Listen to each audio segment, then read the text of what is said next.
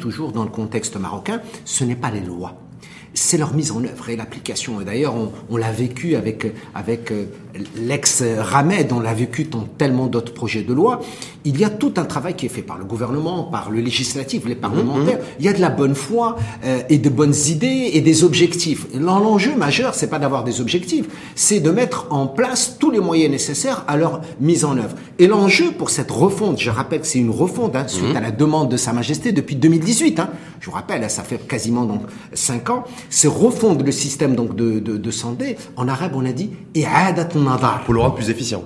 Mais bien, lorsqu'on crée une autorité de la santé, lorsqu'on crée, on vient de l'annoncer là depuis quelques jours, une, nouvelle agence euh, d'approvisionnement en, en, médicaments et en produits de santé, c'est ça en fait l'appellation, et qu'on a un ministère de la santé, c'est la gouvernance, elle va être où?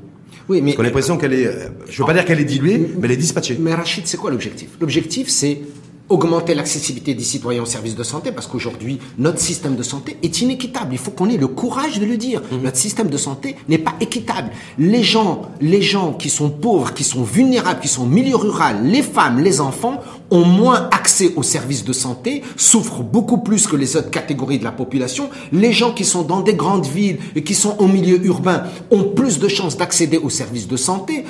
Beaucoup de Marocains, pour ne pas dire une bonne majorité, ont plus accès au privé qu'au public. C'est un enjeu. Est-ce que la création d'une nouvelle autorité en matière de santé, une nouvelle agence en matière de médicaments et d'approvisionnement, est-ce que ça, ça va améliorer justement le, les, les, soins euh, pour pour ce citoyen? Moi, c'est la, c'est encore une fois très bien, c'est une bonne idée, mais ça dépend qu'est-ce qu'on met dedans. Hmm. Il faut créer une haute autorité de santé. L'autorité de la santé va servir à quoi Ben oui. Qu'est-ce qu'on va selon Alors, selon les textes qui ont été mis, encore une fois, il faut que cette haute autorité n'ait pas un rôle consultatif. Si elle n'a qu'un rôle consultatif, eh bien, on a déjà beaucoup aujourd'hui d'instances, mhm. et que je respecte, mhm. au Maroc, qui ont un rôle consultatif. Mais il faut pas avoir un rôle, il faut qu'elle ait un rôle qui est, j'allais dire, de recommandation applicable et exécutable. La haute autorité de santé, si aujourd'hui elle va conseiller le gouvernement, le ministre de la Santé ou le chef de gouvernement en matière, par exemple, d'allocation des ressources pour l'assurance maladie obligatoire, en matière de gestion d'assurance maladie obligatoire en partenariat avec les organismes de prévoyance sociale. Oui, comme l'ANAMI, comme l'ANAMI. Bien sûr, la référence, les références. Est-ce que c'est pas, le cas aujourd'hui? Mais non, c'est pas le cas aujourd'hui. D'ailleurs, aujourd'hui, ça pourrait pas être ça en fait? Est-ce que cette haute autorité de la santé va pas être là justement pour conseiller, recommander et faire des suggestions pour la, la réussite et la mise en place de, de la de l'amour, entre autres. Mais c'est pas que le rôle de l'amour. Attention, Rachid. Mm. Cette haute autorité de santé, elle va avoir également un rôle dans la formation médicale continue. Elle aura un rôle dans la surveillance épidémiologique. Elle aura un rôle dans les recommandations en matière de crise euh, sanitaire. Elle aura un rôle également au niveau donc régional dans la répartition des, des ressources. Elle a un rôle crucial et fondamental. Mais si vous ne mettez pas les textes et les moyens de mise en œuvre, ça sera une haute autorité de santé comme d'autres institution qui existe, auto, consultative. Haute autorité de santé va être composée essentiellement de, de fonctionnaires, de représentants de, de l'ANAM et autres, où il y a aussi le secteur privé qui va être... Qui va être ben, euh, on le souhaite, d'abord. A priori, fait valeur aujourd'hui, il n'y a aucun représentant du secteur privé qui est mais aujourd'hui, aussi bien dans les groupements sanitaires territoriaux, et on peut en parler, qui sont importants, parce que c'est une organisation régionale, que la haute autorité de santé, on ne voit pas la place donc du secteur privé. J'espère que le secteur privé aura son rôle. Pourquoi? Les chiffres ne sont pas les miens, c'est la réalité. Aujourd'hui, quand vous voyez les dépenses de santé au Maroc, la majorité des dépenses de santé au Maroc par les organismes de prévoyance sociale, c'est-à-dire la CNSS ou la CNOPS, la majorité des dépenses de la santé vont vers le secteur privé. Le flux financier des dépenses de santé au Maroc, qui, je le rappelle, sont supportés à 59,7% par, la poche hmm. des citoyens, vont vers le secteur privé. Comment voulez-vous que le secteur public puisse retrouver ses lettres de noblesse et être au niveau que nous souhaitons, même si on est dans le privé, on veut que le secteur public soit fort. S'il n'a pas les moyens, s'il n'a pas les ressources humaines, s'il n'a pas les moyens financiers, si le citoyen ne va pas utiliser ses services de santé, on a bien, ça marchera cette Agence, cette nouvelle agence en tout cas du, euh, du médicament, ou des médicaments, en tout cas en matière d'approvisionnement et des, et, des produits de santé, euh, c'est une nouvelle agence en fait qui a été créée qui va être créée. Qui va être créée. Oui. En tout cas, dans les textes, elle est créée. oui, oui. Ah, c'est-à-dire que. Qui va être basée à Rabat. Attention. Il faut faire la différence à la Chine. Nous, nous avons la loi 4, la loi 0622, qui est le, le, cadre global dans lequel il y a l'agence du médicament, l'agence du sang, la haute autorité de santé et la valorisation des ressources humaines, la nouvelle loi sur la fonction sanitaire. Mhm. Et tout ça, c'est la loi 4. Maintenant, les lois qui suivent, c'est-à-dire la 7, la 8, la 9, la 10, la 11, 22, sont au Parlement. Elles n'ont pas encore été votées. Hmm. Elles sont passées en Conseil de gouvernement, mais elles ne sont pas encore passées au Parlement. En tout cas, de, créer une, nouvelle agence en matière de, médicaments, d'approvisionnement et, euh, de soins médicaux, euh, alors qu'on parle de régionaliser, alors qu'on parle de, de, de, nouveaux groupes en fait territoriaux, oui. est-ce que ça a du sens? Est-ce que on se dit voilà, est-ce que c'est pas une nouvelle agence? En tout cas, c'est la perception que certains peuvent avoir qui va être créée, qui va être centralisée à Rabat, alors qu'en fait, il faut absolument décentraliser aujourd'hui et que voilà, est-ce que c'est on n'est pas contre courant vous, avez raison, Rachid, de dire encore une fois, une agence, elle peut avoir un rôle stratégique national, mmh. mais la mise en œuvre, elle doit être au niveau régional. Nous devons régionaliser notre système de santé, mais le régionaliser, pas en théorie, vous l'avez mmh. dit tout à l'heure, le régionaliser dans son sens. Je ne peux pas envisager un groupement sanitaire territorial s'il ne s'occupe pas des demandes et des besoins de santé des citoyens à l'échelle d'une région. À votre avis, est-ce que les besoins et la demande de santé de la région d'Oujda, c'est la même que l'Ayoun, que Goulmi, que, que Dakhla, de hmm. Tanger, que Kaza, que Agadir. Les besoins de santé et les demandes de santé n'est pas la même. Il faut que nous adaptions notre politique de santé par rapport à la demande et aux besoins. Ou sinon, on répondra pas. Y compris son financement. Est-ce que vous, ça vous dérange le fait qu'il y ait cette nouvelle agence en fait qui va être centralisée à Rabat? Pas du tout, ça me dérange pas. Dès lors que son rôle, encore une fois, ça dépend ce qu'on met dedans. Dès lors que son rôle est un rôle stratégique, d'orientation, de politique publique en matière de médicaments, de régulation en matière de, médicaments, ça me dérange pas. C'est même très très bien, y compris pour l'agence du sang. Mais que sur le plan régional, que les décisions soient prises au niveau régional en matière de ressources, d'allocation de ces ressources, qu'elles soient humaines, matérielles ou financières, et de modalités de prise en charge des patients. Est-ce que le secteur privé euh, va faire partie de cette euh, nouvelle agence de, du... Euh, Mais je le souhaite. Si on ne peut pas envisager aujourd'hui une nouvelle politique de santé au Maroc de 2023 à 2028, si vous voulez, sans le secteur privé. C'est impensable. Non, mais sauf, sauf que Valeur aujourd'hui, je le dis une fois de plus, on est le 16 janvier, que ce soit pour la haute autorité de santé ou que ce soit pour la nouvelle agence. Ou que les groupements sanitaires territoriaux, le secteur privé n'est pas présent. en tout cas, dans les Pourquoi textes. Pourquoi je, je, je, pose la même question. Hein c'est impensable. Est-ce que vous imaginez, prenons la région de Casablanca-Stats, qui est une région, dans laquelle la majorité des professionnels de santé sont dans le secteur privé, mmh. dans lequel la majorité de la production de soins, elle est dans le secteur privé. Et vous y envisagez de refondre le système de santé, un groupement sanitaire au niveau de cette région, sans impliquer le secteur privé? C'est impensable. Je ne dis pas attention. Impliquer le secteur privé ne veut pas dire qu'il faut abandonner le secteur public. Bien au contraire.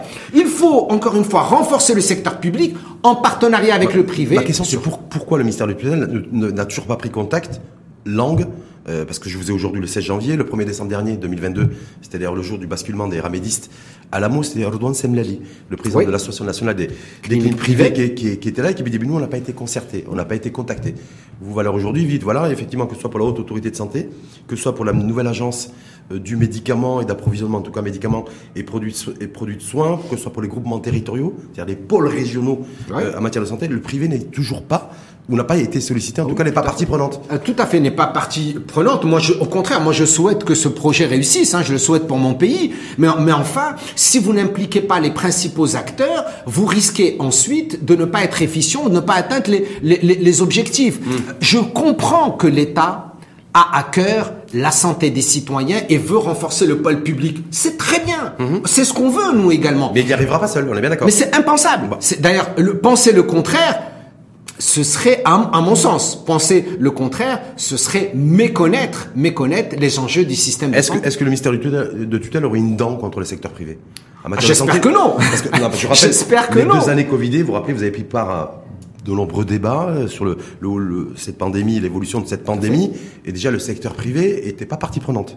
C'est-à-dire que on d'accord, quasiment tout le déroulé. Ouais, mais quand le secteur privé a joué un rôle important, heureusement que le secteur privé était là pour prendre avec aux côtés du public mais moi, je pour prendre en charge les patients. Heureusement. Hein. Après, ces années Covid, on est c'est toujours là, on est toujours sur la même moi, sur je même modèle en fait. Je comprends pas la. Peut-être vous pouvez m'expliquer pourquoi on met en opposition le secteur public et le secteur privé. Pourquoi oh. on les met en opposition? Hmm. Ils sont complémentaires, hmm. voire même je, prenons la région, par exemple, si vous prenez la région de Daraat le secteur public est fort, le secteur privé est faible. Eh bien, travaillons ensemble, mais profitons de l'impact du secteur public. Mais à Casa, Rabat, Marrakech, Agadir ou Tanger, c'est pas le cas. Tradition faite avec l'amour. Oui. parce que la MO, c'est, on, présente ça comme le, méga chantier en matière, de, en matière de, de, santé. On dit que d'ailleurs tout ce qui est haute autorité de santé, nouvelle agence du médicament, également du sang, vient, c'est un peu les préalables en matière d'infrastructure pour euh, faire favoriser en tout cas la réussite du, de ce grand chantier qui est l'assurance maladie obligatoire. Euh, avant de démarrer, de dérouler, est-ce que le secteur privé, valeur aujourd'hui, est partie prenante de l'AMO Mais écoutez, de toutes les façons, la majorité des Marocains, ça il faut le dire, la majorité des Marocains qui ont l'AMO utilisent les services de santé dans le privé. Hmm. C'est pas moi qui le dis. Regardez le dernier rapport de l'Agence nationale d'assurance maladie. La majorité des dépenses de santé par les organismes de prévoyance sociale vont vers le secteur privé. Donc, comment envisagez-vous l'AMO sans le secteur privé? Même les ramédistes hein, qui sont devenus AMO vont... Ça, c'est les patients, c'est les citoyens qui se dirigent majoritairement, je crois, autour de 60%. Un peu plus. Un peu plus. Un peu plus. Un peu plus. On est à combien 65 ah ben, C'est-à-dire que en fonction donc des pathologies, il y a des situations où mmh. c'est euh, euh, c'est quasiment 80%, 85%. on fait une moyenne de 60-65 euh, plutôt. plutôt autour de 70% en moyenne se dirigent vers le secteur, secteur privé. Et en même temps, les acteurs du privé, les cliniciens, les médecins libéraux, est-ce qu'ils sont partie prenante aujourd'hui de ce chantier à Mont où on nous dit voilà il y a 23 millions de personnes qui sont inscrites à, la CNSS. Oui. On a, ça a été mutué par deux euh, d'un coup de baguette magique. C'est ça, on avait 11 millions, on va passer à 33 millions. 33 millions. Donc là, et, voilà aujourd'hui, est-ce que le secteur privé, lui, les cliniciens par exemple, oui. est-ce qu'ils sont prêts? Ils sont prêts à, ils sont ah, prêts à jouer, j'avais dire à jouer le jeu et, à faire en sorte que le citoyen... Ils sont prêts, mais encore une fois, il faut qu'on ait aussi l'honnêteté intellectuelle d'en parler. Euh, vous avez encore une fois, et euh, dans le secteur privé, il faut également, nous reprochons des fois, il faut que l'État améliore les infrastructures. Il faut qu'également dans le secteur privé, que certains établissements également fassent les efforts nécessaires pour être au niveau dans la qualité, dans le service, dans les prestations, dans beaucoup d'éléments pour que le citoyen retrouve dans le secteur privé euh, ce qu'il souhaite, c'est-à-dire je veux accéder au service plus vite, je veux pas avoir des rendez-vous à long terme, je veux payer le juste prix, etc., etc. Complètement, mais ça, ça valeur aujourd'hui parce que l'amour c'est effectif, hein, c'est lancé. Bien sûr, depuis le, 1er janvier, les citoyens... Est-ce que, le, est-ce que le citoyen marocain lambda, hein, oui. est-ce qu'aujourd'hui euh, il a le choix véritablement de se diriger vers un hôpital ou une clinique euh, s'il le souhaite? Est-ce qu'il a les mêmes niveaux de remboursement? Est-ce qu'il a une offre de soins qui soit euh, de même qualité? Que, que tout à chacun Est-ce que ça, c'est une réalité probante? Alors, c'est une excellente question. Je te remercie. C'est-à-dire qu'aujourd'hui, quelqu'un qui a l'amour, contrairement aux ramédistes, aux ramédistes, aux ex-ramédistes, hum. a accès aux services publics et privés. Il a le droit d'aller. Hum. La seule différence qui est importante, d'abord, euh, euh, il faut comprendre que quelqu'un qui a l'amour, qui va aller dans une clinique privée, hum. sauf quand il y a des conventions particulières ou, ce qu'on appelle des accords particuliers, s'il va, il doit payer, il doit payer et se faire rembourser, remplir sa mutuelle et se faire rembourser. Bah, si à la base il n'a pas les moyens, on lui avait pas dit ça. Bah, on, lui, lui avait pas dit ça. C'est toujours la petite étoile. Hein, ah oui. C'est toujours la fameuse petite étoile. Euh, il faut lire tous vos contrats en détail. C'est-à-dire, vous avez la mot, et si vous allez dans le public, vous n'avez rien à payer, ce qui est bien. Vous allez, vous avez vos prestations, on vous remplit votre mutuelle et l'organisme de prévoyance sociale va rembourser et payer l'hôpital pour les prestations qu'il a réellement donc fournies. Dans le privé, c'est autre chose. Dans le privé, hors, j'ai dit, convention particulière ou hors accord particulier, vous allez dans le privé ou vous allez par exemple euh, dans certaines organisations, établissements donc de soins, vous payez et on vous et on vous rembourse. Mais attention Rachid, c'est important. On vous rembourse sur quelle base? C'est la question que j'allais vous poser. On vous rembourse sur la base de la tarification nationale de référence actuelle qui comme vous le savez, non seulement n'est pas en vigueur réellement sur le terrain, à, dans plusieurs endroits, dans, dans, dans le privé, à juste titre, parce qu'elle n'a pas évolué depuis 2006. Hmm. Or, je vous rappelle que la loi, c'est-à-dire la couverture médicale de base, la loi 65.0, avait prévu un changement, une adaptation tous les trois ans. Ça n'a jamais été fait. Actuellement, le ministère de la Santé est en pleine négociation avec les syndicats. Ça donne quoi Ça donne quoi les, pour discussions, les échanges Pour l'instant, les échanges avancent. Le, le, le j'allais dire, les négociations sont là. Le discours est là. Est-ce que les choses avancent courtois, sympa. Est-ce que les choses avancent Est-ce que le public et le privé se sont mis d'accord là-dessus Pas encore. Nous n'avons toujours pas la nouvelle nomenclature. Nous n'avons toujours pas le nouveau tarif national de référence. Et donc, imaginez, Rachid, soyons honnêtes, s'il vous plaît, avec les citoyens. Mm. Imaginez un ex-ramédiste qui est devenu AMO qui n'avaient pas les moyens, c'est ce qu'on appelle les populations vulnérables et pauvres, et qui méritent, dans le cadre de l'équité, comme tous les Marocains, à avoir les meilleurs soins possibles dans le public et dans le privé, qui arrivent dans une clinique privée et qui, aujourd'hui, doit avancer de l'argent pour se faire rembourser, à la base, s'il était extramédis, c'est qu'il n'a pas d'argent, c'est qu'il n'a pas les moyens. Mmh. Bref, admettons qu'il puisse avoir les moyens, par solidarité familiale, d'avancer cet argent. Mais il va l'avancer et il se fera rembourser sur la base de ce jour que nous parlons tous les deux. J'espère que ça va changer dans une mmh. semaine, dans 15 jours. Il se fera rembourser sur la base... D'une tarification qui a 16 ans. Qui a 16 ans. Donc qu'est-ce que ça veut dire, Rachid? J'appelle ça je l'ai publié. Mais ça, c'est la, double peine. Est-ce que c'est la double peine Est-ce que c'est pas la conséquence aussi du fait que du secteur privé qui n'a pas joué le jeu avec le secteur public, ou le secteur public qui a tourné le dos au secteur privé et que du coup c'est le citoyen lambda et le patient lambda qui paye les pots cassés. Ben, écoutez, je crois qu'aujourd'hui nous avons besoin d'un secteur public fort, mais qui se remette à niveau uh-huh. et qui se remette en question et qui s'améliore. Il fait des choses formidables. Attention, le secteur public a fait des choses exceptionnelles. Il faut le reconnaître. Vaccination, santé de la mère et de l'enfant, Covid, beaucoup de choses. Mais il y a encore des insuffisances parce que nous sommes mal classés en matière mais même le secteur privé. Il faut qu'on ait le courage de dire, dans le secteur privé, il y a des catégories différentes. Il y a, des il y a une partie du secteur privé qui est bien équipée, qui, est bien équipée, qui est au niveau, qui est de qualité, qui est transparente. Et il y a une partie qui doit s'améliorer. Il faut avoir le, courage de le dire. Est-ce qu'il est normal aujourd'hui que les Marocaines et les Marocains entendent le fait que début janvier, on nous dit que l'amour euh, c'est bien parti, que c'est bien parti pour réussir, et qu'en fait, et que finalement sur le terrain, mais c'est pas du tout le cas. Ben, C'est-à-dire c'est bien parti pour réussir. Il y a plein de choses qui, ne sont pas aujourd'hui. C'est encore une fois le hum. décalage. C'est ce hum. qu'on appelle le décalage entre la bonne foi, la bonne volonté et la réalité du quotidien. C'est ce décalage que nous devons raccourcir au plus. C'est bien, mais est-ce que vous, vous, rendez compte que pour notre pays, c'est extraordinaire? C'est une révolution euh, sociétale d'avoir que tous les Marocains ont une assurance maladie obligatoire. Hum. C'est important, c'est important. Mais il faut que cela puisse se concrétiser sur le terrain. Meilleur accès, hum. qualité, performance. Est-ce que ça, c'est possible? Bien sûr, c'est possible. Je vous parle de ça parce que lorsqu'il y avait à l'époque les, les bien sûr, c'est un dossier que vous connaissez parfaitement, je parle sous votre couvert. On avait dit, le Ramed, ça a été un échec. Oui, il faut le reconnaître. Voilà, il y a eu un basculement. Et grâce à Sa Majesté, qui a déjà depuis 2018, le 30 juillet 2018, et qui a dit attention, il faut reprendre les choses en main. Il a donné des orientations, des recommandations au gouvernement pour améliorer. Mais qu'est-ce qu'il fait aujourd'hui pour faire, faire en sorte que ce qui s'est soldé par un échec pour le, à l'égard du Ramed ne se solde pas par un échec vis-à-vis de l'amour ben, Parce qu'ensuite, on va rentrer dans l'enjeu du financement. On n'a pas le droit hein. d'échouer, Rachid. Ce chantier royal, nous n'avons pas le droit d'échouer. Et hmm. Pour cela, il faut de la concertation avec les professionnels de santé. Il faut changer de mindset. Mmh. Il faut changer de paradigme. Mmh. Il faut voir la politique de santé autrement. Il faut arrêter de tout diriger à partir du niveau central du ministère de la Santé. Il faut qu'on ait une santé régionalisée, mais pas parce qu'on a envie de faire de la ah, régionalisation, parce qu'on a envie de répondre à des besoins et des demandes régionaux. Vous disiez qu'il y avait des, des, équités, des inégalités croissantes en matière d'accès à la santé, comme d'ailleurs pour l'éducation. Mais comment on peut réduire ce gap? Mais même en matière de maladie. De maladie. Mais est-ce qu'on peut réduire est-ce qu'on peut se dire aujourd'hui qu'il est réalisable d'avoir tous les Marocains, quelles que soient leurs conditions sociales, qui peuvent accéder au même, à la même qualité de, soins médicaux? Est-ce que ça c'est possible? Oui, c'est possible, mais ce serait pas Est-ce que c'est pas l'entêtement? qu'on va le faire dans un an C'est pas possible. Mais j'espère que dans les cinq prochaines années, on va réduire euh, l'inéquité. Je vais vous donner des chiffres, Rachid. Oui. Est-ce que vous savez que l'espérance de vie normale et l'espérance de vie en bonne santé est totalement différente dans différentes régions au Maroc, avec des écarts pouvant aller jusqu'à 8 ans entre mhm. différentes régions. Je parle d'espérance de vie. En matière de maladies. Sur l'espérance de vie, ça varie selon quoi?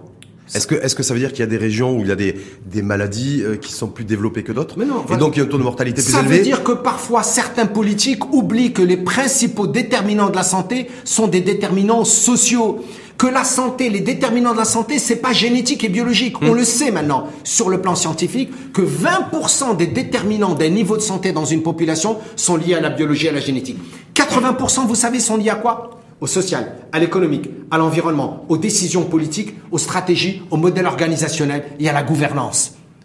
Si vous ne tenez pas ça en compte, eh bien, vous allez rater votre politique donc de santé. Donc, c'est très important de considérer cela. Il y a des régions qui sont pauvres, qui sont vulnérables, qui sont inaccessibles, qui sont enclavées. Vous hmm. pensez qu'ils auront un meilleur niveau de santé que si vous êtes en milieu urbain, à Casa-Enfa Avant de parler des, euh, urbains, on va parler des ruraux, effectivement. Est-ce que cet amour aujourd'hui, euh, quand on est inscrit à la CNSS, je rappelle qu'il y a 23 millions de nos concitoyens qui sont inscrits, en tout cas immatriculés à la CNSS aujourd'hui, il y a les cotisations qui doivent être assurées. Oui. Parce que le financement, on va aller sur un peu sur le financement. Oui. Le financement aujourd'hui, le fonds d'amorçage, c'était l'État. Oui notamment pour ces populations défavorisées. Oui. Mais est-ce que pour autant, il y a une part de cotisation qu'elles doivent assurer aussi pour pouvoir bénéficier, euh, un, de l'accès et deux, du remboursement? Alors, encore une fois, quand on il faut aller chercher l'argent. Encore une fois, pour la protection sociale, je vous rappelle que l'État a mis 51 milliards de dirhams. Mhm. D'accord? Mais ce 51 milliards de dirhams n'est pas, n'est pas pour l'assurance maladie. Il faut bien le comprendre. Ces 50, 51 millions, euh, milliards de dirhams sont dus à la protection sociale. 14 milliards de dirhams est dû à l'AMO. Mais attention, une bonne partie également de, ce, de cet argent va venir des cotisations. Si jamais aujourd'hui les collectivités locales ne sont pas impliquées, si jamais aujourd'hui nous ne réduisons pas la part de la dépense de santé de ce qu'on appelle out of pocket, c'est-à-dire de la poche du citoyen, la dépense directe du ménage, on ne pourra pas. Mais ça c'est pas réel aujourd'hui. C'est-à-dire que valeur aujourd'hui c'est. Euh, c'est pas réalisé encore aujourd'hui. C'est-à-dire aujourd'hui on ne pourra pas réaliser les équilibres. Aujourd'hui, valeur 2023, je vous parle de janvier 2023. L'enjeu n'est pas d'augmenter le budget du ministère de la Santé, c'est bien les augmentations. Il a, augmenté 5 milliards d'ailleurs là. D'abord, hmm. il, faut que, il faut que le taux d'engagement soit le maximum possible, hmm. ce qui n'est pas encore le cas. Deuxièmement, il faut que la majorité de l'argent aille au niveau donc des régions. Troisième élément, il faut une répartition plus optimale. Quatrièmement, il faut évaluer la performance de l'utilisation de cet argent pour les objectifs donc de santé, j'ai X milliards de dirhams pour X objectifs donc de santé, et ce, ce lien qui est la mise en œuvre, comment, comment on va la faire?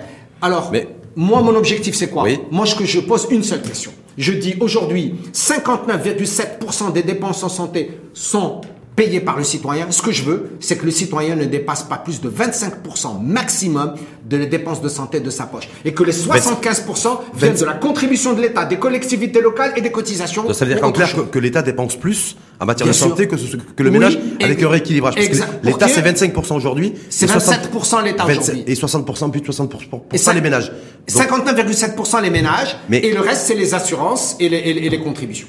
Donc après avoir été amédiste, celui qui est amiste aujourd'hui, je ne sais pas si ça se dit, mais celui qui est amiste aujourd'hui, euh, s'il n'a pas cotisé, qu'il est immatriculé à la CNSS et qu'il n'a pas cotisé. Pourquoi, je vous dis ça? Parce que mardi dernier, le chef de gouvernement, Isaac Renouch, était devant la Chambre des, des conseillers, je ne sais pas si vous l'avez suivi. Et ce que j'ai retenu, entre autres, de ces, de ces propos, c'est de dire, attention, euh, il faut cotiser. parce que, et ne pas attendre de tomber malade. Donc je me dis, est-ce que dans, derrière ce discours-là et ce propos-là, il n'y a pas l'idée euh, de celui qui n'a pas cotisé, même s'il est inscrit à la CLSS, ne pourra pas bénéficier d'un remboursement et d'une prise en charge. Alors, pour les gens qui ne peuvent pas, vous savez que nous sommes en train de, faire au Maroc, ce qui est une très bonne chose, le registre social unifié. C'est très important. Ceux qui ne peuvent pas, c'est-à-dire on a la preuve qu'il y a des gens qui sont extrêmement pauvres et qui ne peuvent pas payer cette cotisation. Il y aura un fonds de solidarité pour lequel l'État va prendre en charge cette cotisation tant que les personnes les ne peuvent 10 milliards, C'est les fameux 10 milliards qui ont été mobilisés Tout à fait. C'est-à-dire que quelqu'un qui peut pas, on peut. C'est d'abord c'est dans la Constitution. Il faut lui assurer des soins. Mhm. Il a droit à l'accès aux soins. Tout Marocain de Tanger Al Gouira doit avoir accès aux services de santé. Est-ce que ça va être les mêmes soins? C'est la même qualité de soins, mais bon. Il faut définir le. Vous avez raison, Rachid. Le panier. Est-ce qu'on a défini le, panier? Il faut définir le. panier. qui c'est qui le définit le panier? C'est la qui. C'est normalement, c'est le ministère de la santé et ça sera un des rôles de la haute autorité de santé aussi de le définir Donc, avec les autorités. C'est toujours, pas défini. Avec les autorités de tutelle. Mmh. Mais Rachid, ce qu'il faut déterminer encore plus, mmh. c'est le parcours de soins coordonné et mmh. structuré du patient qui qui passe pas aujourd'hui d'un centre de santé vers pharmacie, clinique, cabinet médical, il revient au CHU, va à l'hôpital régional. C'est ce que moi j'ai appelé dans une étude le parcours stochastique. Stochastique. oui, stochastique ou erratique du patient marocain. Le patient marocain, on doit l'aider à ce qu'il ait un parcours avec un vrai fléchage sanitaire. Vous savez pourquoi Oui. Comme ça, il va réduire ses dépenses, ne pas être obligé de refaire des examens complémentaires, de refaire de l'imagerie médicale, de la biologie. Et quand il va dans une clinique privée ou dans un hôpital ou dans un centre de santé ou dans un cabinet, il a un paquet minimum de services de santé qui sont assurés avec la même qualité, la même performance. Pour la même qualité, la même performance, Rachid, il faut que nous ayons des normes d'accréditation. Il faut que nous ayons des normes, un référentiel public et privé applicable à tous parce que la santé est une. C'est pas la santé pour les pauvres et la santé pour les riches. On revient sur la cotisation. Donc effectivement, il y a ce fonds donc de solidarité, en tout cas, de, qui a été doté donc de 10 milliards de dirhams pour payer, pour que l'État en fait se substitue à ces populations défavorisées euh, pour euh, qu'elles soient prises en charge. On est bien d'accord Tout à fait. Ça c'est pour, on, est on est sur une, échelle de combien de de personnes aujourd'hui? Est-ce qu'elle est-ce qu'on a un chiffre là-dessus? Ben, Nombre de personnes qui pour être éligibles en fait aux, ah. soins euh, seront subventionnés par l'État. Alors, vous, vous, vous rappelez que pour le Ramed, on avait mis à peu près 5 milliards de dirhams. Oui. Aujourd'hui, on a doublé, on a mis 10 milliards de dirhams, ce qui est une très très bonne chose. Oui. Mais encore une fois, si vous n'avez pas réfléchi en même temps au tarif national de référence, à la nomenclature, au parcours de soins, à la mise à niveau du public, à la mise à niveau du privé. Ouais, donc en fait, en fait, on est en train de tourner en rond. Bah, on est en janvier 2023, on est en train de tourner en rond. C'est-à-dire que vous avez les grands principes, c'est bien. Vous avez l'objectif, c'est bien. Nous, on est là, on supporte le gouvernement, on le soutient. Mais attention, mettez en place tous les éléments nécessaires à la réussite de votre projet. Si vous avez des idées pour le projet et vous voulez le mettre en œuvre, mais vous n'avez pas mis en place tous les outils d'accompagnement, ben ça marchera pas. C'est une évidence. Est-ce que, est-ce que sur, la question du financement, oui. de 51 milliards de dirhams, effectivement, vous l'avez élargi à la protection, sociale, et pas forcément qu'à l'AMO. Tout à fait. L'AMO, c'est 14 milliards L'AMO, c'est 14 milliards de dirhams. Je crois aussi qu'il y les, y a des réformes possibles pour les caisses de retraite, il y a l'indemnité de perte d'emploi. Il y a les allocations familiales, il y a la perte d'emploi et, la retraite. On sait que ça va être insuffisant pour, euh, pour le, la durabilité de, de ce système ah, un petit peu C'est ce qu'on appelle la viabilité médico-économique. Voilà. Cette viabilité médico-économique, il faut y penser. C'est pour ça que aujourd'hui, quand vous allez penser aux groupements sanitaires territoriaux, mhm. il va falloir réfléchir comment on va financer ce système d'assurance maladie obligatoire pour les 30 prochaines années. Parce qu'il ne faut pas penser... Aujourd'hui, dans la majorité des pays au monde, prenons l'exemple de la France. La France a à peu près hein, un déficit de 16 milliards d'euros de sa caisse de, sa sécurité sociale. Bien sûr. Donc essentiellement, le grand problème, hein, c'est la euh, maladie et, la vieillesse. Chez nous aujourd'hui, on n'a pas de déficit. Ça, il faut le dire. Hein. Mm-hmm mais le déficit peut arriver dans 4-5 ans. Ben, préparons aujourd'hui quel modèle économique permettant non seulement aux citoyens de réduire leur part de dépenses en santé, d'augmenter la part de l'État, des collectivités locales, d'autres institutions, et de donner un service accessible, de qualité, performant. Mais attention, pour le faire, il faut penser aux ressources humaines, Rachid. On va y passer. Si vous les valorisez pas, si vous leur donnez pas les moyens, ben, de ressources humaines aussi d'ailleurs. J'ai vu que le ministre du tutelle appelle aussi avec force le, pour combler un petit peu ce, déficit en matière de ressources humaines, les, des médecins et des professionnels de santé étrangers, puisqu'il y a un nouveau cadre juridique là-dessus. Mais je voulais rester un peu sur le, sur le financement, en tout cas par rapport à l'AMO aujourd'hui, si j'ai bien saisi. Donc il y aura ce fonds pour les populations défavorisées, qui seront listées euh, au niveau du registre social unifié, on est bien d'accord oui. Qui doit être déployé également en 2023. Oui. Mais j'ai dit, euh, pour le reste, les restes, on a 23 millions de personnes assurées immatriculées à la CNSS. Euh, est-ce que là aussi, s'il n'y a pas cotisation, il n'y a pas de prise en charge? Ah ben, Est-ce que c'est ça le deal qu'il va y avoir aussi? Parce que on fait passer l'idée aujourd'hui euh, que la couverture médicale euh, de, santé donne une, forme de gratuité en matière d'accès aux soins, ou, ça dans un premier temps, avec cette logique de subvention, hein, subventionnelle, ou en tout cas de dire, voilà, il y aura plus de chèque de garantie si vous les allez dans une clinique, et vous serez remboursé, là, je veux dire, le, reste, le reste à charge sera, sera relativement faible, ah. et pourra être remboursé dans des délais euh, records. Ah, ah non, toutes les personnes qui ont un revenu, que vous soyez dans un métier de salariat ou dans un métier individuel, c'est-à-dire une profession donc libérale, que vous soyez un médecin, un architecte, un, un, un, un conducteur donc de, de, de, de taxi, un, vendeur euh, de ce que vous voulez, il faudra cotiser pour avoir des prestations. Mais le principe, la cotisation, elle est indexée sur votre niveau de revenu et ça, l'État a fait un travail nécessaire à ce sujet. Mais, est-ce que c'est défini? Est-ce qu'on a des chiffres de se dire voilà, on va se pour une prestation ah médicale oui, bien X Mais c'est-à-dire qu'aujourd'hui, on a défini la cotisation, mais il faut définir le paquet minimum de services de santé auquel vous aurez droit. D'accord C'est pas défini encore aujourd'hui. C'est presque pas encore fait. Le niveau de remboursement, il est connu, mais dans l'ex-tarif national de référence, hmm. auquel aujourd'hui tous les syndicats, y compris le Conseil de l'ordre, sont en pleine négociation avec le ministère de la Santé pour dire attention, faisons en sorte que ce tarif national de référence, cette nomenclature, soit adapté à la réalité donc du pays. Ou sinon, le citoyen, va se retrouver dans une situation, je m'excuse du terme, qui est ambivalente en disant mais je comprends pas, j'ai aujourd'hui une carte AMO pour accéder aux services de santé, j'ai un choix d'aller dans le public ou privé. Si j'ai envie d'aller dans le public, bah, tant mieux pour moi. Si j'ai envie mmh. d'aller dans le privé, tant mieux pour moi. Mais je veux savoir combien je vais payer. Mmh. d'accord, dans le nouveau tarif euh, national de référence. Et combien je vais être remboursé combien je vais être remboursé mmh. Et quels sont les délais de remboursement? Est-ce que le remboursement, c'est quelque chose, on en parle très très peu, je préparais, en, préparant votre venue, Jaffa lesquels, je suis tombé sur un chiffre que je voulais croiser et partager avec vous. Euh, ce chiffre de 77% d'assurés, alors aujourd'hui, avant même les, le basculement des ramédistes et de, ce chiffre de 23 millions, euh, d'immatriculés à la CNSS, 77% des assurés CNSS ne dépose aucun dossier de remboursement. C'est-à-dire qu'avant même le basculement de se retrouver dans une position de population de plus de 20 millions euh, euh, d'assurés sociaux et de avec les nouveaux assurés, avant, avant cela, il y avait déjà euh, 7 personnes sur 10 qui ne déposaient même pas un dossier de remboursement. Depuis, est-ce que ça, ça peut être source d'inquiétude euh, En se disant, voilà, s'il ne le faisait pas avant, pourquoi il le fera après? Écoutez, d'abord... Euh, Avec l'addition en plus des populations vulnérables. Hein. Écoutez, la CNSS, euh, et, en tout cas, j'ai bel espoir que le, le, directeur général actuellement de la CNSS va faire beaucoup d'efforts. Je crois que c'est un homme impliqué, et en tout cas, j'espère qu'il fera le nécessaire, parce que ensuite, il faut pas oublier que la CNSS aujourd'hui, elle gère les salariés, puis elle a récupéré le RAMET. Oui. Et puis ensuite, c'est possible qu'on n'ait qu'une seule caisse unique dans le futur, dans les deux, trois prochaines années, c'est-à-dire la CNOPS qui est devenue la CMAM, peut-être passera sous le giron euh, de, de la CNSS. Mais ta question est extrêmement, est extrêmement importante parce que quand vous allez dire aux personnes, vous cotisez, et votre cotisation, je vais l'utiliser pour payer. Réfléchissons à deux chiffres. Quel est le taux de sinistralité au Maroc? Qu'est-ce que ça veut dire le taux de sinistralité? Ça veut dire une personne qui a cotisé, quelle est sa probabilité d'être malade et d'utiliser les services de santé. Eh ben, Au Maroc, ce taux de sinistralité, il est de 28% il est à peu près de 45% pour la CLOPS et de à peu près 21% pour la CSN. Et il pourrait être de 40 ou 50% pour l'AMO. Oui. Selon des assureurs qui n'ont pas délivré, enfin, Attention. communiqué sur ces chiffres officiellement. Ils, ont pas il y a un vrai souci là-dessus. Oui, mais il y a un vrai souci, c'est ce qu'on estime. Mais si aujourd'hui vous avez un taux de sinistralité de 28%, ça veut dire qu'il y a 72% qui n'utilisent pas les services. Oui.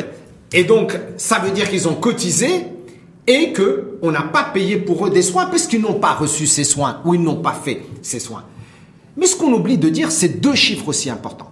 Valeur actuelle où je vous parle, quel est le reste à charge, ce qu'on appelle le RAC. Mhm. C'est quoi le reste à charge? C'est-à-dire, je suis assuré, d'accord? Je vais payer des prestations, je vais me faire rembourser, mais il y a une partie que je vais payer de ma poche. Mhm. Vous savez quel est le RAC au Maroc? Il est de 34% en moyenne, à peu près. Donc ça reste extrêmement... Et il varie entre 32 et 34%. Ça reste extrêmement élevé. bien sûr, bien sûr c'est extrêmement élevé. Vous avez le RAC et vous avez autre chose. Pourquoi il est aussi élevé?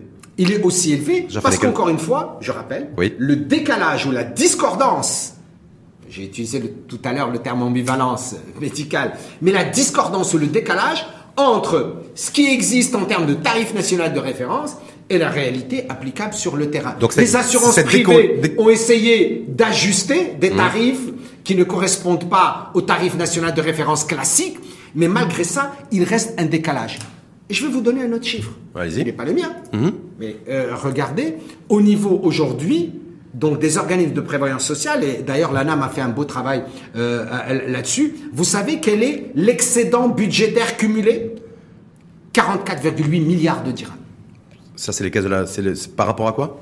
C'est-à-dire les organismes de prévoyance sociale. L'ANAM a fait donc le calcul, il a montré entre les cotisations et les dépenses, le cumulé, nous avons un excédent de 44,8 Donc c'est un trésor de guerre, c'est qui peut, qui peut financer l'amour. Mais comme on a tellement peur, c'est comme à la disette, hein, vous voyez les, fables de La Fontaine, hein, la cigale et la fourmi, euh, on a tellement peur, on a tellement peur de tomber effectivement dans des déficits, dans des déséquilibres, ce que je peux comprendre et que mmh. je respecte, que à chaque fois on a... Et beaucoup de gens, malheureusement, avant disaient, mais à quoi ça sert que je remplisse ma mutuelle? Je vais jamais être remboursé, ou je vais être mmh. remboursé euh, au bout de plusieurs mois, ou c'est pas truc. Euh, et il y a, y a, des dossiers qui sont bien passés, qui ont été remboursés dans les temps. Il y a des gens qui sont heureux, satisfaits.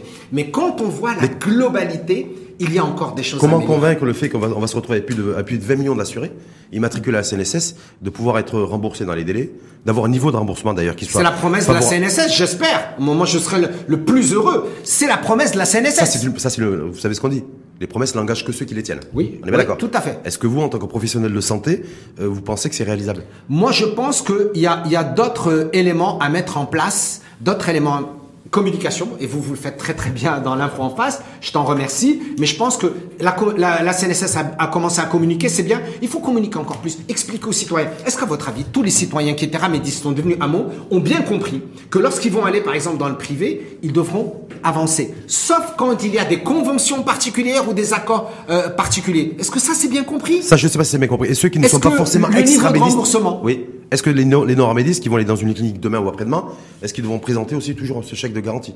Non, qui est interdit par la loi. Que, voilà, se dire voilà, est-ce que je vais, est-ce qu'ils seront à jour aussi? Est-ce qu'on le, est-ce que le clinicien va être en capacité de leur dire voilà votre votre la prestation médicale, surtout si c'est une opération chirurgicale par exemple, elle sera de temps, votre niveau de remboursement il sera de temps et le reste à payer sera de temps. Il faut la transparence, il hum. faut que le citoyen ait accès aux services de santé.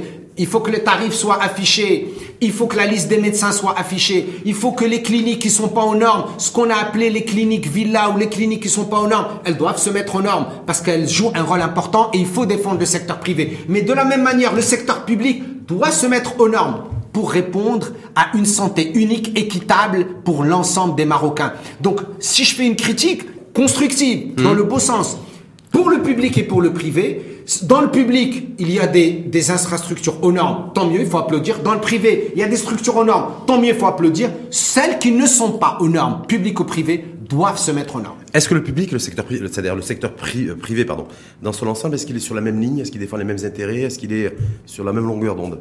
Alors, les, les objectifs sont exactement les mêmes.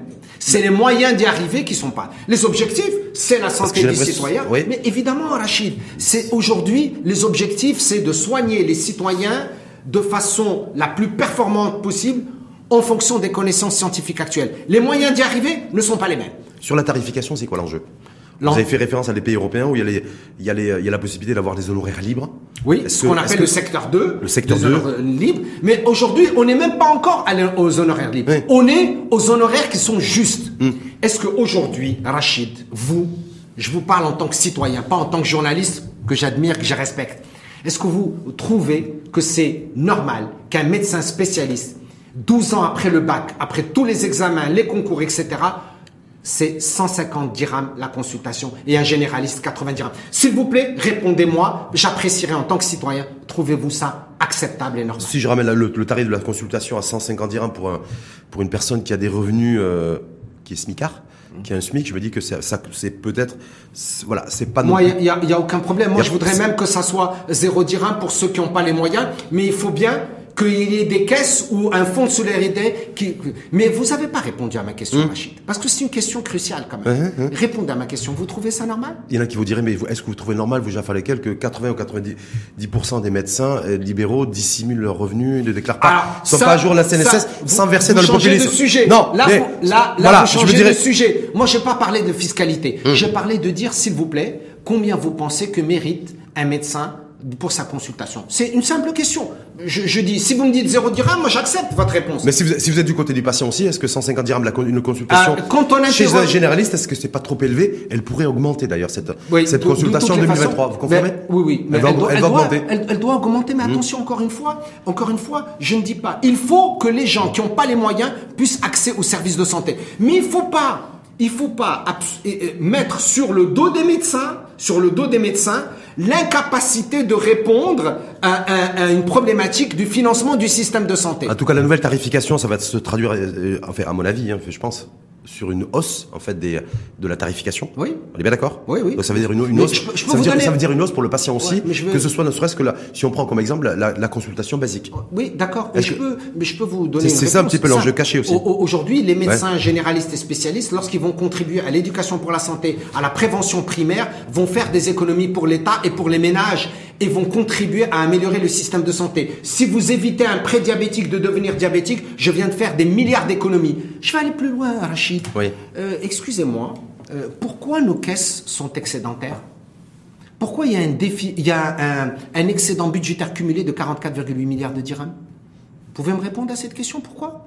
Eh Toutes les caisses partout dans le monde sont déficitaires. Mhm. Et pourquoi les, pourquoi tout à fait normal pourquoi l'excédentaire chez nous? Pourquoi l'excédentaire chez nous? Non, mais euh, ah, moi, ben, moi, je, pose la question. je pose Pourquoi est-ce que dans les cotisations et ce qui est dû, hmm? il, y a un, il y a un écart de 1,5 milliard de dirhams je, je, vous explique. Les cotisations qui sont dues, mhm. hein, les cotisations qui sont dues, ce sont donc de 13,5 milliards. Et ce qui est récupéré, c'est uniquement 11,8 milliards. Ça veut dire qu'on n'a pas récupéré 1,5 milliard. C'est du recouvrement. Mmh. Pourquoi c'est pas fait? 1,5 milliard. Vous savez, les consultations des médecins, ça représente combien sur la dépense de santé? Parce que là, on est en train de dire, oh, les médecins, on peut pas augmenter la consultation des médecins parce que ça va coûter trop cher. Vous savez, la consultation médicale, c'est le général spécialiste au Maroc, c'est en pourcentage, c'est combien de la dépense? Je vous donne le chiffre, Rachid Allez, bien sûr. C'est 5%. 5%. 5%, Pourtant, pourtant, vous apprêtez aussi, en tout cas, je ne dis pas vous, spécifiquement, j'ai J'espère. Dans cette négociation de la nouvelle tarification euh, nationale de référence, il va y avoir une augmentation des, du tarif des prestations et, euh, et donc une augmentation aussi de la consultation médicale et de tous les, toutes les prestations médicales pour le, pour le citoyen lambda. Oui. Ça, en pleine inflation, est-ce que vous trouvez ça normal? Séquence inflationniste aujourd'hui, où, le, où les fruits et légumes coûtent plus cher, où le carburant coûte plus cher, ça veut dire qu'en 2023, la consultation médicale et les prestations médicales dans leur ensemble vont augmenter aussi. Oui, mais ce que... C'est peut-être pour ça que le... Mais attention, ils vont augmenter, mais il faut faire en sorte que les gens qui n'ont pas les moyens, le principe de solidarité, que les gens n'aient pas les moyens, que nous ayons ce fonds de solidarité. Il y, a des gens qui ont les moyens dans notre pays. Bien sûr, il y a des gens qui ont les moyens. Sauf qu'il y a une érosion du pouvoir d'achat due à l'inflation. Et derrière cette négociation entre public et privé sur le tarif national de référence, il y a l'augmentation des prestations médicales et des consultations médicales. Oui, mais encore une fois, je vais vous donner un exemple. Aujourd'hui, dans les dépenses santé, j'ai dit que les consultations, c'est 5%. Si vous prenez les médicaments, c'est à peu près 33%. Mhm. Ben, euh, améliorons notre notre façon de gérer donc euh, les, la prescription des médicaments grâce encore une fois aux médecins généralistes aux médecins spécialistes diminuons euh, en, un point, par exemple, le coût des hospitalisations, faisons plus d'éducation et de prévention, et nous allons économiser entre 1,5 et 2 milliards de dirhams, et ça sera possible donc de financer les consultations, l'augmentation des consultations, sans que les citoyens ne payent de sa poche. Et ça, on a fait les calculs. Un, mot sur les ressources humaines aussi, en tension, plus de 96 000 en tout cas, des, je crois, entre médecins et infirmiers. Hein. Euh, déficit, déficit chronique. Khalid Aitaleb qui, qui s'est exprimé, je crois, il y a quelques jours, en disant, en relançant en fait, hein, euh, en donnant un, appel, un appel du pied aux médecins étrangers pour qu'ils puissent venir aussi, en tout cas, au nom de l'attractivité du Maroc là-dessus. Est-ce qu'on pourra résorber Comment résorber ce déficit en 2023 Il y, a des choses, on en a déjà discuté chez toi, il y a des choses déjà beaucoup plus simples. Euh, Aujourd'hui, la loi, et j'espère que ça va changer, la loi 0812 d'exercice de, du Conseil de l'ordre des médecins et la loi 131-13 d'exercice de la médecine au Maroc ne permet pas à un médecin marocain à Casablanca d'exercer à Rabat. Ça n'a pas de sens. Je suis désolé. Déjà, pour pouvoir répondre à des besoins de santé régionaux, si le Conseil de l'ordre régional et le ministère de la Santé au niveau de la région sont d'accord tous les deux sur des besoins sur un territoire, eh bien, j'assure la mobilité interrégion des médecins. Pourquoi pas? Avec obligation de, aussi dans les régions et d'aller dans les régions y, compris les plus retirées. De Tanger à Douira, bien sûr. Lorsqu'on est affecté aussi, je sais qu'il y, a les obligations, mais il y a beaucoup de résistance pour que des pour, les médecins qui veulent pas aller dans des Il y a des, médecins qui aujourd'hui en termes de mobilité qui sont à Casa ou à Marrakech qui peuvent aller faire une consultation une à deux ou trois fois par semaine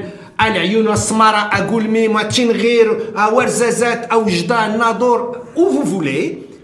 D'accord? Aujourd'hui, ils n'ont pas la possibilité de le faire. Pourquoi? Parce que la loi les restreint dans une zone géographique et ça n'a pas de sens. Il faut qu'ils puissent y aller, encore une fois, coordination avec le Conseil régional de l'ordre et l'organisme du ministère de la Santé au niveau régional. Que ça, avant, c'était les directions régionales de la santé. Maintenant, ça sera les groupements sanitaires territoriaux. Quand ils, quand ils seront créés, qu'ils seront effectifs et qu'ils seront efficients.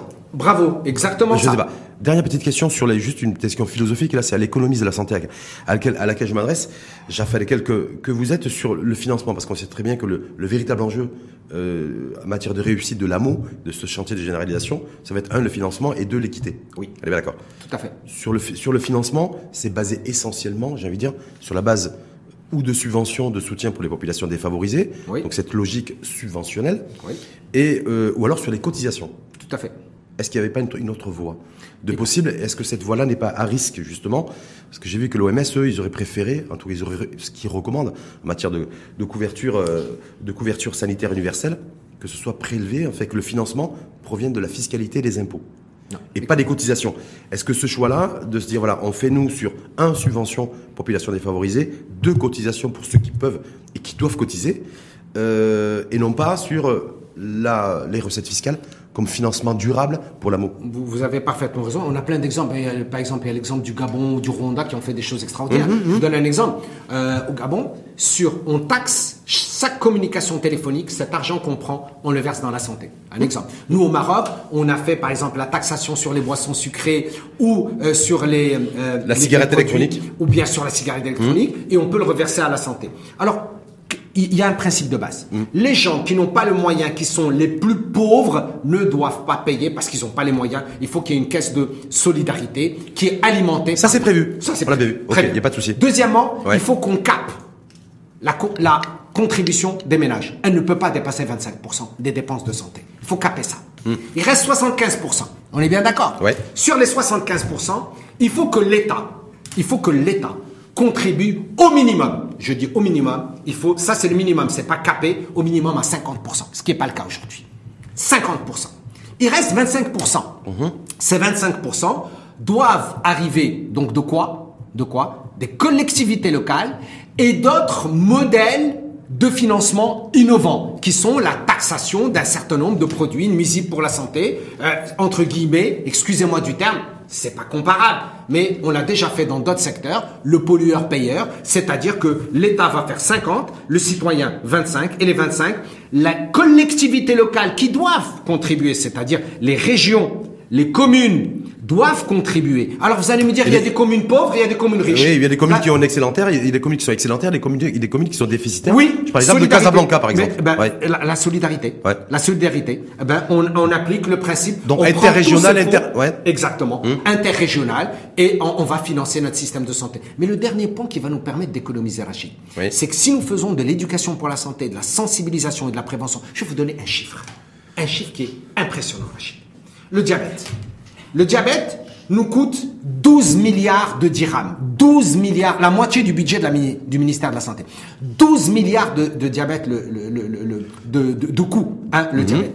Vous savez que si nous faisions uniquement de l'éducation, de la sensibilisation pour tous les prédiabétiques ou les personnes qui ont des facteurs de risque, on économiserait par an, écoute-moi ce chiffre, par an, mhm. par an, entre 600 et 800 millions de dirhams par an d'économie. Dans la pression artérielle, je peux te donner l'exemple. Je peux donner euh, le cancer du col utérin qui tue des milliers de femmes marocaines. Si on vaccinait pour le HPV à l'échelle, toutes les jeunes filles et ensuite les petits garçons, vous pensez qu'on jouerait pas un rôle important, que ça coûterait beaucoup moins cher à l'État, à la collectivité, au ménage Bah, euh, travaillons sur ça. Pour les diabétiques, et en même temps, il faut aussi se rappeler qu'on subventionne le sucre.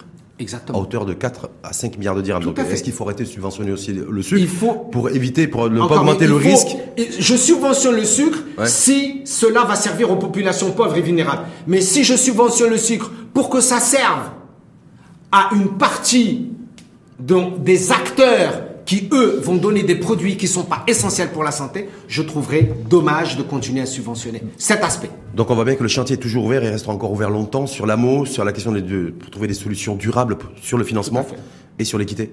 Exact. On est qu'au début, on est qu'au début du commencement. On est au début d'un chantier euh, titanesque, énorme, important, mais qu'on doit réussir, Rachid. On n'a pas le choix. Il faut le réussir parce que vous savez, une population en bonne santé, c'est la garantie d'un développement social, économique et humain optimal. C'est vraiment un enjeu majeur. Et vous le savez, au Maroc, le développement humain, l'initiative nationale de développement humain est un chantier royal important. Et c'est vraiment dans cette continuité. Merci infiniment en tout cas, Jafar Merci à toi. Merci éclairage, éclairage une fois de plus sur les enjeux en matière de un de refonte et non pas de réforme du secteur de, de, la santé avec tout ce qui a été annoncé en matière de création de nouvelles agences, médicaments, autorité de la santé, du sang également parce qu'on est problématique aussi à ce niveau-là, mais surtout de l'amour. Euh, comment faire en sorte que l'amour soit une réussite et boucler, arriver en tout cas à bouquer ou boucler, je sais pas, à la fois le financement et à la fois assurer une, une santé, une offre de soins et un panier de soins pour tous et donc du coup réduire toutes les inégalités et les iniquités. Merci infiniment à vous, professeur Jafar Lekel, je rappelle, donc professeur de médecine préventive et épidémiologiste, spécialiste des maladies infectieuses et économiste de la santé. Merci à toi Rachid. Merci à vous et une fois de plus, bonne année. Merci également. Et à très bientôt.